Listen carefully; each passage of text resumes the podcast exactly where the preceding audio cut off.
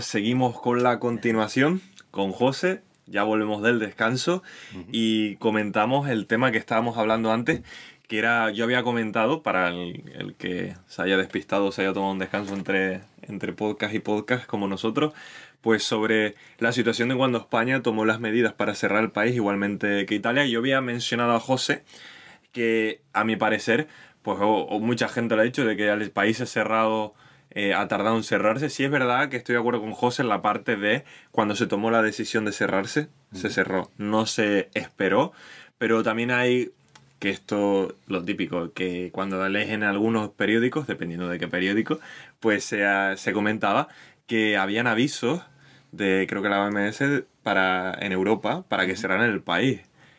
o sea, para que cerraran toda Europa y para que tuvieran, tomaran medidas en referencia a este virus que, que, bueno, que los que lo han vivido se supone que vino a finales de febrero, creo que fue. Bueno. Pero realmente eh, se, se dice que llevaba pues moviéndose por, por el planeta desde quizá octubre, finales de octubre. Sí, sí, yo leí, sobre una noticia en Francia que, que eh, bueno, lo que parecía una neumonía, estuvieron investigando y resultaba que era un caso de coronavirus, yo creo que fue a principios de diciembre. Claro, y también lo mezclaron con esa gripe tan fuerte que dio que hubo un, un incremento de, de, casos de gripe, eh, que, que, incluso salió las noticias de que decían que era algo raro, que era una gripe nueva, como que había evolucionado, y había gente, claro, parecía raro, todos decían que había evolucionado porque normalmente tú coges la gripe un año, y no la vuelves a coger hasta el siguiente, hasta que vuelva a evolucionar.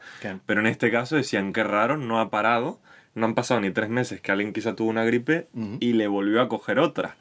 Y después de eso, casualmente, vino, nuestro famoso amigo. No, yo creo, yo creo que es una cosa que se sabrá con el tiempo. Yo creo que, que sí es verdad que ha faltado información, creo yo, ¿sabes? Bueno, no quiero echar la culpa a China, pero estoy seguro de que en China se sabía ya de antes que había que estaba esto curulando. No, no digo el gobierno en general, sino seguramente eh, las autoridades locales y tal. Sí, yo lo que sí creo es que como en todos se han ocultado cosas, pero como ha sucedido creo que en todos los países. Una cosa que nos ha mostrado el coronavirus es que al final todos somos humanos y tengas más responsabilidad o, menos, todos han cometido el mismo error teniendo ejemplos de que podrían haberles ayudado a llevar el caso mejor. Todo el país quiere ser el famoso que dice, no, a mí no me va a pasar, como cuando te aconseja un amigo de yo si fuera tú no haría esto porque te va a pasar esto y tú dices, no, no, yo soy diferente. Y bueno, y creo que ha pasado claramente en Vamos, yo es como crónicas de una muerte anunciada, mm. porque yo cuando leía las noticias me acuerdo que venía en Italia y todo el mundo, qué loca, qué loco en Italia, ¿Cómo puede el gobierno haberle prohibido a la gente? Eso es una dictadura. ¡Pum! En España. Mm. Y ahí luego ya en España no decíamos lo mismo. Porque se entendía quizá un poco más. Luego vemos otros casos donde cuando cruzó eh, el océano, cuando cruzó el charco este virus, que escuchabas a, los representantes de ese país diciendo, no, aquí no va a pasar lo mismo. Y tú decías, mm. pero si tienes ejemplos perfectos.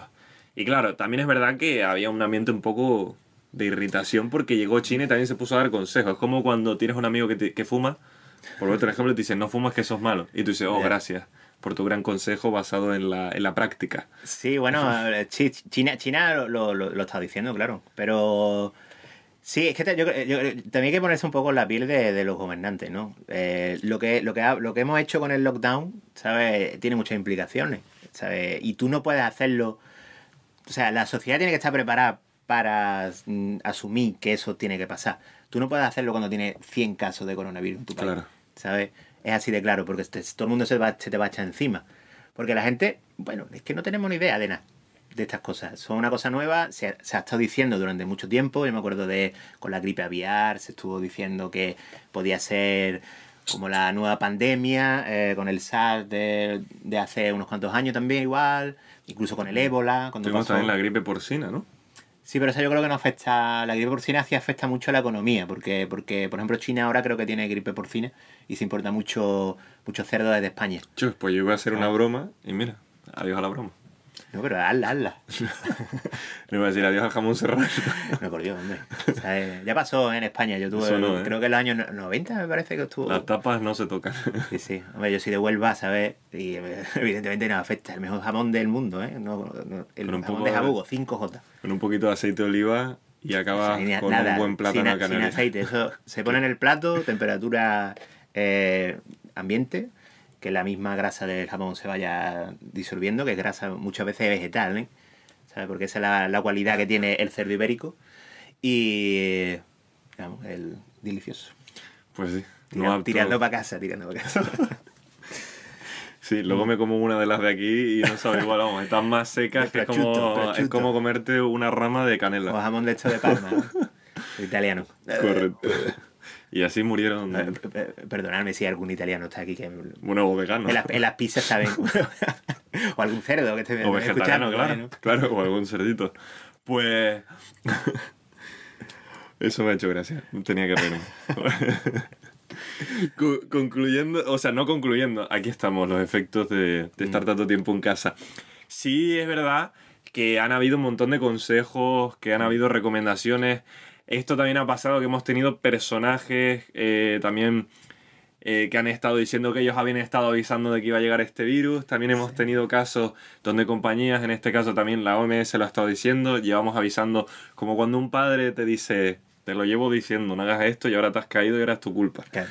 Y ya ahí es cuando también muchos pues se enaltecen y dicen, este es mi momento de que yo tenía razón y tengo mi derecho, que lo tiene, a quejarme y a decir lo cuán equivocado estaban el resto de personas. Y bueno, tenemos el caso que tú querías mencionarlo, te Ah, lo eh. dejo todo a ti, José. Iker Jiménez, ¿no? ¿Te refieres? Sí, bueno, eh, bueno, Iker Jiménez tiene, bueno, tiene, tiene su programa, creo que ahora no está ya, me parece, ¿no? Creo que lo pararon. Lo hacen en, en- en En YouTube, YouTube. ¿no? Y... Árabes y todo lo decimos, ¿eh? sí, sí. Parecemos un coro gospel. diferentes tonos. o sea. Y eh, bueno, lo dijo en. en él lo advirtió, ¿sabes? Entonces yo creo que ahora, eh, bueno, se enorgullece de, de eso y bueno, me parece bien, ¿no? Si lo, lo advirtió y tenía razón, pues me parece bien que lo utilice ahora como para decir, mira, yo lo dije, no sé qué, teníamos razón, ¿sabes? Y ahora yo manejo información bastante válida de, de- del COVID-19, ¿no? Pero bueno, también hay que decir que, que bueno, Iker Jiménez lleva diciendo estas cosas desde hace años. Pedro y el lobo. Exactamente. Entonces, bueno, sí, acertó, sí, acertó en esta, ¿saben? Otras no. Entonces, pues me parece bien que, que se no que se lleve las medallas, pero bueno, pero que de todas formas no sirve tampoco de nada, ¿no? Eh, yo creo que hay que entender la situación, hay que entender los países, hay que entender que bueno, que esto está afectando a la economía brutalmente. Eh, cualquier gobernante, yo por ejemplo no me cambiaría por ningún gobernante de ningún país. Ponerte en la piel de ellos. No me ahora. pondría ahora mismo. Yo creo que, o sea, eh, la gente ha- habla mucho, ¿no? De que haría, que está bien, que está mal y tal, porque también está muy frustrada, ¿no? Pero es que me parece brutal, o sea, esta maneja esta situación, mm, quién sabe cómo se maneja esto. ¿sabes? Hay tanta, tanta incertidu- incertidumbre que... Es que ya se ha visto que, que no se puede. O sea, no que no se puede, que no es fácil. Obviamente, estamos acostumbrados, que esto es otra cosa que yo no sé si viene con la. Viene probablemente Sí, pero cuando se creó Twitter, que es nosotros tenemos siempre la opinión. Parecemos nosotros que todos somos los que son portadores del conocimiento y la sabiduría y que tenemos la llave para poder resolver todos estos enigmas de la sociedad, de las crisis. Y obviamente opinar, tenemos ese derecho, Claro. pero yo creo que a veces a- abusamos. Es como todo, un equilibrio. O sea, yo me puedo, yo tengo un problema, pues me quejo de ese problema. Pero cuando ya me quejo del mismo problema 10 veces, yo no quiero salir de ese problema. Yo creo que ahora hay que abogar por una sociedad más unida, o sea, dejar de mirar, yo creo que los colores y centrarse de, vamos a centrarnos como país o como conjunto, todos los humanos, en solucionar este problema aportando nuestro granito de arena. Y cuando se solucione, pues ya podemos decir, o al menos yo lo creo, que podemos empezar a mencionar, de una, a hacer hincapié de una forma más intensa sobre las- los fallos que han habido Claro. ahora. Pero si uno tira a la a- no voy a decir izquierda derecha porque si no va a parecer algo político, pero si uno al final quiere tirar por un lado y otro opina para el otro y se genera ese estado de que nadie está unido, pues no, no, se, no se va a salir. Y se demuestra en un montón de casos a pequeña y gran escala. Por ejemplo, la- al principio del virus, que esto lo he hablado mucho contigo, eh, nos encontramos con un grupo de personas que ven el virus y se quejan de una fo- a, a lo que hacen los demás. Empiezan a ver lo que hacen sus familiares, amigos, otras personas. Incluso se toman la libertad de grabarles, saltándose Sí, ese tema de la privacidad Eso ha pasado mucho, sobre todo al y principio. ¿no? juzgar a Como- esa persona y el- decir, perseguida a este tío. Claro. ¿Y qué está pasando ahora? ¿Cuántos están saltando al final la cuarentena o al menos el, el distanciamiento social? Por ejemplo, ¿cuántos han vuelto que se puede hacer? Pero volvemos a un bar, que eso yo he visto muchas fotos. Y ves a cinco personas sentadas, Ujú. que ninguna está a dos metros porque no hay tantas mesas. Claro. Y de golpe todos con la máscara para hacer la foto de postureo. Pero yo me pregunto, ¿cómo entra esa cerveza ahí? Te la tienes que quitar si uno de esos cinco no está es anti cómo es que no tiene los síntomas Sí. y así asintomático. Asintomático. si es asintomático y tú no lo sabes, pues ya está, cinco contagiados. Esos cinco van a sus familias. Pues ya ahí ya tienes un rango de 50 personas nuevas. Claro. Y, y obviamente todos queremos salir de casa. Mm. Eh, a experiencia personal, los que estamos fuera nos encantaría volver a casa. Yo no me puedo coger dos semanas de vacaciones. O sea, yo me tendría que coger un mes de vacaciones para poder ir a España y, y disfrutar quizá de tomarme ahora una, una cerveza con un amigo, Claro. con el distanciamiento y todo eso. Pero tendría que ser después de dos semanas. Después de haber pasado una cuarentena yo mismo, de quedarme ahí. Y, y hablemos también, si luego mi familia, cualquiera de ellos, tiene que ir a trabajar presencialmente, ellos, desde que yo pise esa casa, ninguno puede salir ni a comprar. Claro. Tienen que quedarse esas dos semanas conmigo. Entonces yo perjudico a otros. Entonces tienes que, uno tiene al final, al menos yo he tenido que sacrificar eso, posponerlo y esperar, como te lo comenté, que mucha otra gente también han tenido que cancelar eventos súper importantes y están esperando. Yo me encontraba con eso, con personas que primero estaban súper radicales en referencia a eso, criticando a todo, y ahora están en el otro extremo. ¿Qué es lo que tienen los extremos al final? Eh, bueno, sí, pero es que yo también lo veo, lo veo lógico. Yo qué sé, yo supongo que también por mi forma de ser, eh, pues como que psicoanalizo un poco a la gente, ¿sabes? Y yo hay cosas que, aunque las critique, ¿sabes? La veo razonable en el sentido de que somos humanos. Por ejemplo, lo que tú dices. La persona que más critica seguramente a los demás por haber eh, hacer algo mal, ¿sabes? Después, porque la gente proyecta un montón su- sus cosas, sus miedos y demás. ¿Sabes? Y bueno, en esta, en esta crisis, al final, ¿quién no está frustrado y quién no...? Porque eso es una cosa que me gustaría también decir a colación de lo primero que dijiste tú. Claro. ¿Sabes? Que es que yo creo que también vivimos una sociedad que donde todo está ultra controlado. Eh, eh, tú no esperas, ¿sabes? Tú sabes más o menos eh, qué vas a hacer, ¿sabes? Eh, los próximos años, que tienes dinero, una estabilidad, no sé qué, no sé cuánto, ¿sabes? Bueno, una estabilidad mm, relativa, porque también hemos vivido ¿no? Sé, una crisis y otra que viene, ¿sabes? Y eso- Panorama de incertidumbre. Sí, pero eh, es una sociedad que es bastante ra- racional y que, y que no está acostumbrada a eso, a la incertidumbre brutal que ha dado el coronavirus. Es como, bueno, eh, puedo viajar, puedo salir dentro de dos meses, se va a acabar esto, ¿cuándo se va a acabar esto? Nadie sabe nada.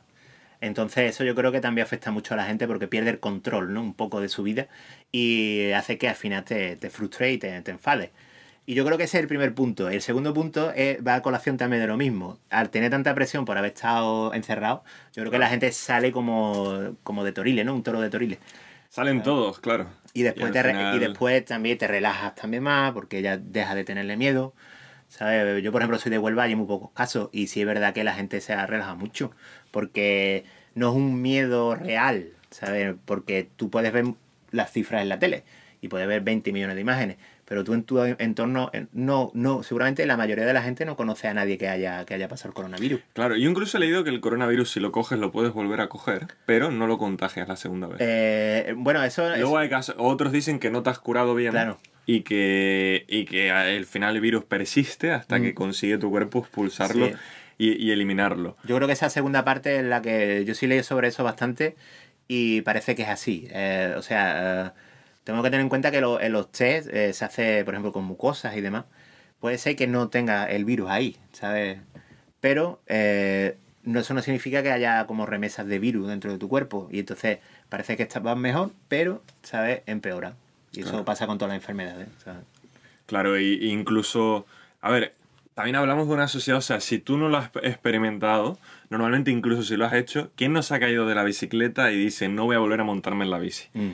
Y a los dos meses ya vuelves a correr más rápido que antes y más arriesgado, porque eso es algo muy humano, no tenemos ese, ese control, al menos, o esa, ¿cómo decirlo? No tenemos esa, esa forma de ver el dolor a largo plazo. Vemos ese impacto como a corto, lo superamos y podemos volver a tropezarnos con la misma piedra, que es algo muy clásico. Es lógico también, ¿no? Tampoco se puede vivir con miedo siempre, ¿no? Exacto, como hablamos también otra vez, tampoco uno puede tener como se habla, la, la, empatía es muy bueno empatizar, pero si empatizáramos con todos los casos que están sucediendo a nivel mundial o todas las cosas malas que pasan en el mundo, se le rompe a uno el corazón porque no hay forma de, de poder abarcar tanta empatía sobre poder, de comprender al resto. Pero también hay que mencionar que estamos eh, eh, en una sociedad donde una serie como Chernobyl fue famosa y las personas, eh, muchos sujetos, pues se jugaron se han jugado su vida, su salud, yendo a un lugar con radiación, solo para hacerse una foto por postureo. O sea, hay que mencionar... que, esa gran mata. Que sabiendo...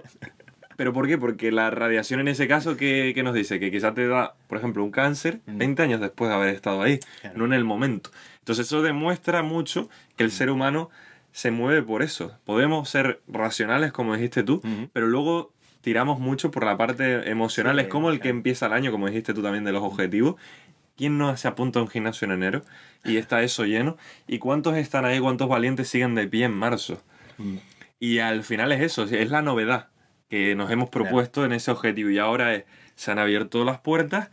Y por ejemplo, las playas están cerradas en muchos lugares, creo que en toda España por ahora, o al menos en eh, muchos lugares. Creo que el lunes ya abre, me parece.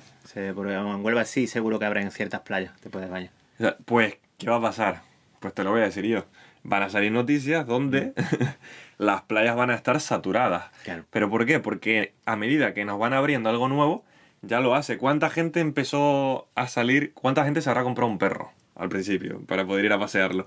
¿Cuánta gente compartía un perro? ¿Cuántas personas.? Y al final no entendemos el motivo. O sea, era para el perro y al final los perros asfixiados. Mm. ¿Cuántas personas han empezado a hacer deporte? Sí, claro. Eh, bueno, Cuando no hacían deporte, que obviamente que todo el mundo es libre de hacer todas estas cosas, que es lo que digo, pero al final es nuestra forma de escapar, diría yo. Claro, claro, eh, bueno, al final también un poco la picaresca española, por lo menos en, en España ha pasado así, ¿no? La gente, bueno, lo del perro, por ejemplo, pues sí, seguro que habrá, habría gente que estaba con el perro todo el día en la calle. A mi familia le ofrecieron el perro. Había un perro, habían dos, tres perros creo en, todo el edificio. Pues una de las vecinas ofreció a su perro para que todos los vecinos lo usaran para pasear, que también pobre perro. Los perros le encantan ir a pasear, pero si lo sacas 20 horas, ponte tú a correr 20 horas al día, porque si todo el mundo lo saca, el perro asfixiado, el pobre. Sí, sí, sí, totalmente. Y al final esa yo creo que es un poco la, sociedad mm. y bueno, que es muy humano. Eh, tener este tipo de cosas, tampoco hay que irse al otro extremo, ¿no? Y juzgar con una mano dura increíble a cada persona que se lave las manos en, en vez de en 20 segundos en 10 o que un día se despiste.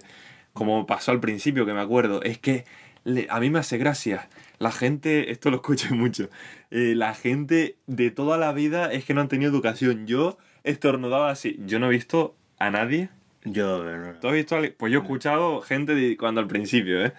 Que ellos estornudaban así. Que qué persona eh, se ponía las manos, que eso es, vamos, que de toda la vida para los virus. ¿Qué persona no iba al baño y se ponía 20 segundos que lo sabía? Y yo decía, venga ya. Pero bueno. Hay gente para todo, ¿no? Hay, la gente hay de todo en la viña del Señor. Se engaña mucho a ellos mismos, ¿sabes? Claro, es algo que ha generado, que es lo que hablaba de la sociedad, que genera mucho el, el, hablar constantemente. También el tiempo libre quizá lo ha hecho de que estemos todo el rato opinando. También yo creo que estamos en una sociedad que también en cierto modo es excesivamente moralista. Yo creo que se persigue, es algo que ha pasado. Yo creo que las redes sociales han tenido mucho, mucho que ver. Porque al final exponerte, ¿sabes? Es como, como salir al, patio, bueno, a la, a la plaza del pueblo, ¿no?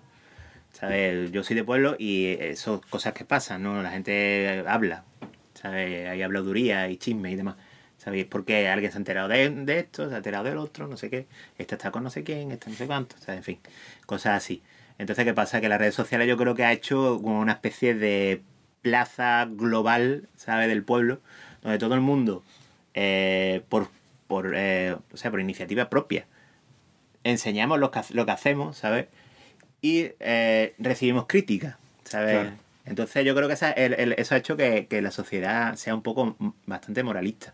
Y yo creo que, que sí es verdad que, hombre, hay que, hay que tener uno su moral y decir las cosas que están mal, pero también te- tiene uno que pensar más de dos veces, ¿sabe? Cuando dice, una- hace alguna crítica o algo. Claro. Y pensar, decir, bueno, eh, yo lo, lo habría hecho igual, seguramente sí. Bueno, pues entonces, cállate la boca, no critiques tanto. Y bueno, y criticar lo que sí que creas que es que, que merecedor de criticar, ¿no? Porque hay cosas que son muy criticadas en el mundo, eso está claro. ¿sabes? Claro. Pero hay que decidir qué. creo. Incluso metiendo en cualquier tema, incluso en decisiones del gobierno, de cualquier gobierno, pues las personas tienden también a, a criticar en ese aspecto, que es respetable, como comenté antes, pero si cambiaras el que está enfrente, Ujú. da igual, presidente, gobierno, partido, lo que sea, si lo cambiaras se seguiría criticando de la misma forma porque siempre hay otro lado y otra perspectiva que va a opinar de que se gestionó mal. Y van a encontrar donde unos ven cosas buenas, otros ven la falta de otras que podrían aportarse mejor. Y al final eso va a ser, es el eterno debate Sí, claro. que va a pasar por generaciones y generaciones. Y también es verdad que cada año, cada día, la sociedad se convierte, la- el tema social se convierte en algo que va todo detrás de una pantalla, detrás de un móvil, detrás de una red social. Sí. Y uno al final opina más sobre eso. Incluso también tienes que tener menos errores, lo que te comentaba. Ahora te viene una persona y te graba, saltándose todo el tema legal, de que no te han pedido permiso y te graban, lo suben a una red y si ese vídeo algún día se elimina, pero ese vídeo ha sido compartido. Claro. Una vez subido, eso ya es imposible de parar. Eso sí que es imposible de frenar. Esa, sí, se hace viral o lo que sea, bueno, yo creo que es un peligro. Claro. Yo creo que la sociedad realmente, o sea, yo las redes sociales eh, no las critico en sí, yo creo que es, que es algo que es... Es una buena herramienta. es una buena herramienta. Yo lo, lo que creo, lo que sí que creo es que la sociedad hoy por hoy todavía no ha aprendido a, a utilizarla en condiciones. Yo lo comparo un Claro. poco con la tele. Cuando salió la, la televisión, cualquier anuncio, los anuncios desde el principio de los 50 y tal, era súper sencillo, súper simple. Y tú, y, tú los veías y ya de por sí de, de verlo, ¿sabes? Te creía, porque salía en la tele cualquier cosa, ¿no? Y entonces eh, hubo una evolución. Eh, hoy por hoy, un anuncio en la tele no es lo mismo. No te vale, ¿sabes? Que diga, pues, este es el que limpia más, no sé qué, porque la gente ya, digamos que tiene interiorizado ese lenguaje, ¿no? El lenguaje de la televisión, porque llevamos mucho tiempo eh, utilizándola. Con las redes sociales yo lo comparo con eso, yo creo que es algo parecido. Eh, yo, por ejemplo, eh, o sea, no, no he tenido la, el- las redes sociales se inventaron después de yo cuando tenía 15, 20 años ya por lo menos, no sé. Pero bueno, la cosa es que, que eso, que hay que aprender, ¿no? Y, entonces- y eso, eso yo creo que es un poco lo que, lo que pasa hoy día. Claro, desde, yo creo que desde que Twitter apareció por 2006, por ejemplo, también de eso lo hemos hablado sin entrar ahí tampoco eh, de una forma más profunda, pero eso empezó a también es una herramienta muy buena para poder documentarte, para poder también ver algunas cosas y puntos de vista diferentes con otras personas, Claro. pero luego también hay veces que en el mal uso pues se gestiona, por ejemplo, esto, ciberbullying y todos estos temas que afectan directamente a otra persona que hay detrás, y probablemente por un fallo. Por ejemplo, si alguien ahora la lía eh, o tose y no se pone la mano y alguien con mala, como mala leche lo graba, Mm. pues quizá puede convertirse en un vídeo viral y a alguien se le puede ir la bola y decir buscar a este desgraciado que está intentando contagiar. Que hay casos donde hay gente que lo ha hecho intencional y luego que no. Pero un fallo o un error que quizá tú has tenido 10, Ujú. pues está de las consecuencias cada vez son, son mayores. Y ya también da a veces ese respeto. Que tú dices, wow, hay que, hay, tiene una potencia increíble el tema de las redes sociales ahora. Y también ese potencial que tiene es, es a nivel positivo y negativo. Puede revertirse y causarte un montón de dolor o puede beneficiarte de formas de que podrías estar viviendo de eso. Pero Sí, claro, es que ese es el tema. Yo creo que también se hace mucho cabeza de turco, se saca muchas cosas de contexto, ¿sabes?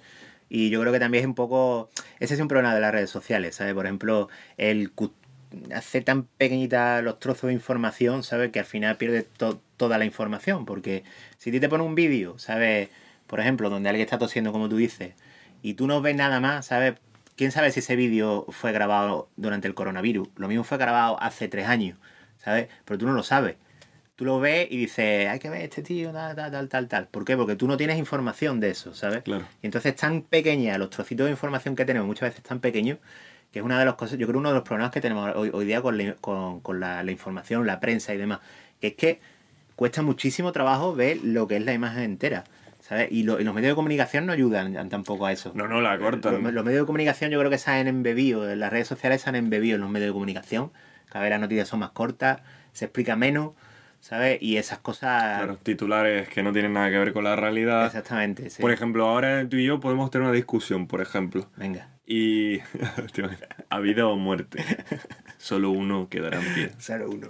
Y, y, por ejemplo, yo llego y te digo algo muy. me pongo faltoso, ¿sabes? Y, Sí. te, y te digo algo, una barbaridad. Y tú reaccionas al mismo nivel. Si Como yo ejemplo- corto. Como por ejemplo, eres un abyecto, ¿no? Eso es un, un insulto muy bueno. ¿eh? Ese no lo he entendido. Eres un abyecto. Eh, creo que significa que eres mala persona, básicamente. Ah, O sea, malo, eres malo. eres malo, malo. Abyecto, me encanta. Pues. ¿Cómo has cortado, eh? Con la bromita. Perdón, perdón. Muy feo, ¿eh? Pues. no, no, pero me refiero, por ejemplo, llego yo y te hago esa. Tú reaccionas de una forma, pues, bastante alocada. Y de golpe, yo bajo. Y empiezo a hacer una, una acción más de, victimi- de víctima. Y, cuando, y todo está grabado. Pero yo llego y subo a la red, corto mi, mi parte y solo pongo la tuya, todo en la que ya estás, que te has desatado, y luego la mía de víctima. Ya. Claro, la gente ve eso y opina. No son todos los casos, esto no es generalizar, es algo concreto, pero es algo que se hace mucho, que se está se sacan muchas cosas eh, de contexto. Por ejemplo, yo a veces veo una noticia y, y- y te das cuenta. Si el cabezazo ese que lo nombré antes de, Ma- de Zidane a Materazzi, Au. Todo el mundo sabe que quizá Materazzi le hizo algo. Eso no justifica lo que hizo Zidane tampoco. Pero te encuentras con un, con un caso de los puntos de vista, ¿no? Ahí tienes de que tú lo viste y tú dices, algo le habrá dicho, que es la el eterno debate. Tú dices, porque no creo que el otro le haya dado un cabezazo. Pero puede pasar que quizá le dio solo un cabezazo porque le dio la gana. O puede que no. Sí, bueno, el, otro también, no sé, hizo un poquito de papel, ¿no? Tampoco Claro. que fuese tan... Sí. Pero que te encuentras, me refiero con ese, con ese momento donde ya la prensa, las redes sociales, la gente juega mucho con eso, porque también hay una adicción real a los likes, a los me gusta. Hay una adicción real a las visitas. Entonces todo el mundo, incluso en estos momentos, es como, este es mi momento de triunfar. Y, a- y el coste para, para este tipo de triunfo o impacto, aunque sea en un vídeo, de ser viral, genera eso. El coste es que me da igual a quién afecte, con tal de que yo vea una estadística que diga que he conseguido esto. Y eso también es, triste y también da miedo. Porque Sí, es, es algo, es algo muy, o sea, muy directo, ¿no? O sea, tú, es con, con- o sea, tú tienes 3.000 likes, ¿no? En, en un vídeo, en una foto, algo. Y, y es como un número alto, ¿no? Entonces, es muy directo, muy cuan- cuantizable, pero después a la misma vez es bastante abstracto, porque no deja de ser un número. ¿Sabes? ¿Quién sabe quién está detrás de esos números? ¿Le gusta realmente tu foto? ¿No? Yo qué sé. O, o- o tu Claro. es una cifra que al final genera eso y, y se puede ver en muchas veces en las redes sociales del precio de, de todo eso. y, y la verdad que eso a veces también te pone en una situación, al menos a mí, de, de que digo, wow, ¿hasta qué punto podemos perder? Y yo creo que esto puede abarcar, abarca directamente también a todo el tema del coronavirus, es hasta qué punto podemos llegar a perder todo, o sea, toda nuestra moralidad, todos nuestros principios, con tal de tener ese momento de regocijo de que creemos que nos va a llenar, y luego al final no. Y te das cuenta que muchas veces paga mucho más lo que aparece en el vídeo que el que está detrás que tuvo la sangre fría de, re- de poner ese momento solo en busca de algo. Y bueno, eh, nos vamos a tomar otro descanso. Aquí nos hemos ido un poco porque es lo que tiene divagar y conversar. Nos tomará un café. Un cafecito con un barraquito Nunca de te- Canarias. te- ¿Ese lo conoces? No te. ¿eh? ¿Conoces el barraquito? Ah, no, no lo conozco, no lo conozco. Pues el barraquito, cuando vayas a Canarias, cuando es todo que esto pase... La marca de café de allí, de, de Canarias. No, no, no. no. es un tipo de café, es como el café bombón. Ah, vale, vale, vale. Pero este, el café bombón creo que es solo cortado con leche condensada. sí. Corre- pero vale. Es así. Pues este es leche, o sea, como la de un café latte, más, o sea, obviamente cortado, más leche, más leche condensada, con un poco de canela y un limoncito. Luego, obviamente, el barraquito de toda la vida tiene un poco de licor, pero Ah, mira, me- mejorando, ¿eh? va mejorando. Mejorando ¿a que sí? poco a poco. Va ganando puntos. Va ganando puntos, sí. Así que pruébalo, probádelo. Publicidad para. Canarias. Pues nos vemos en el siguiente vídeo, eh, o audio, o podcast, como donde lo, dependiendo de qué plataforma lo estéis escuchando. Eh, después del descanso, volvemos. Muchas gracias, chicos.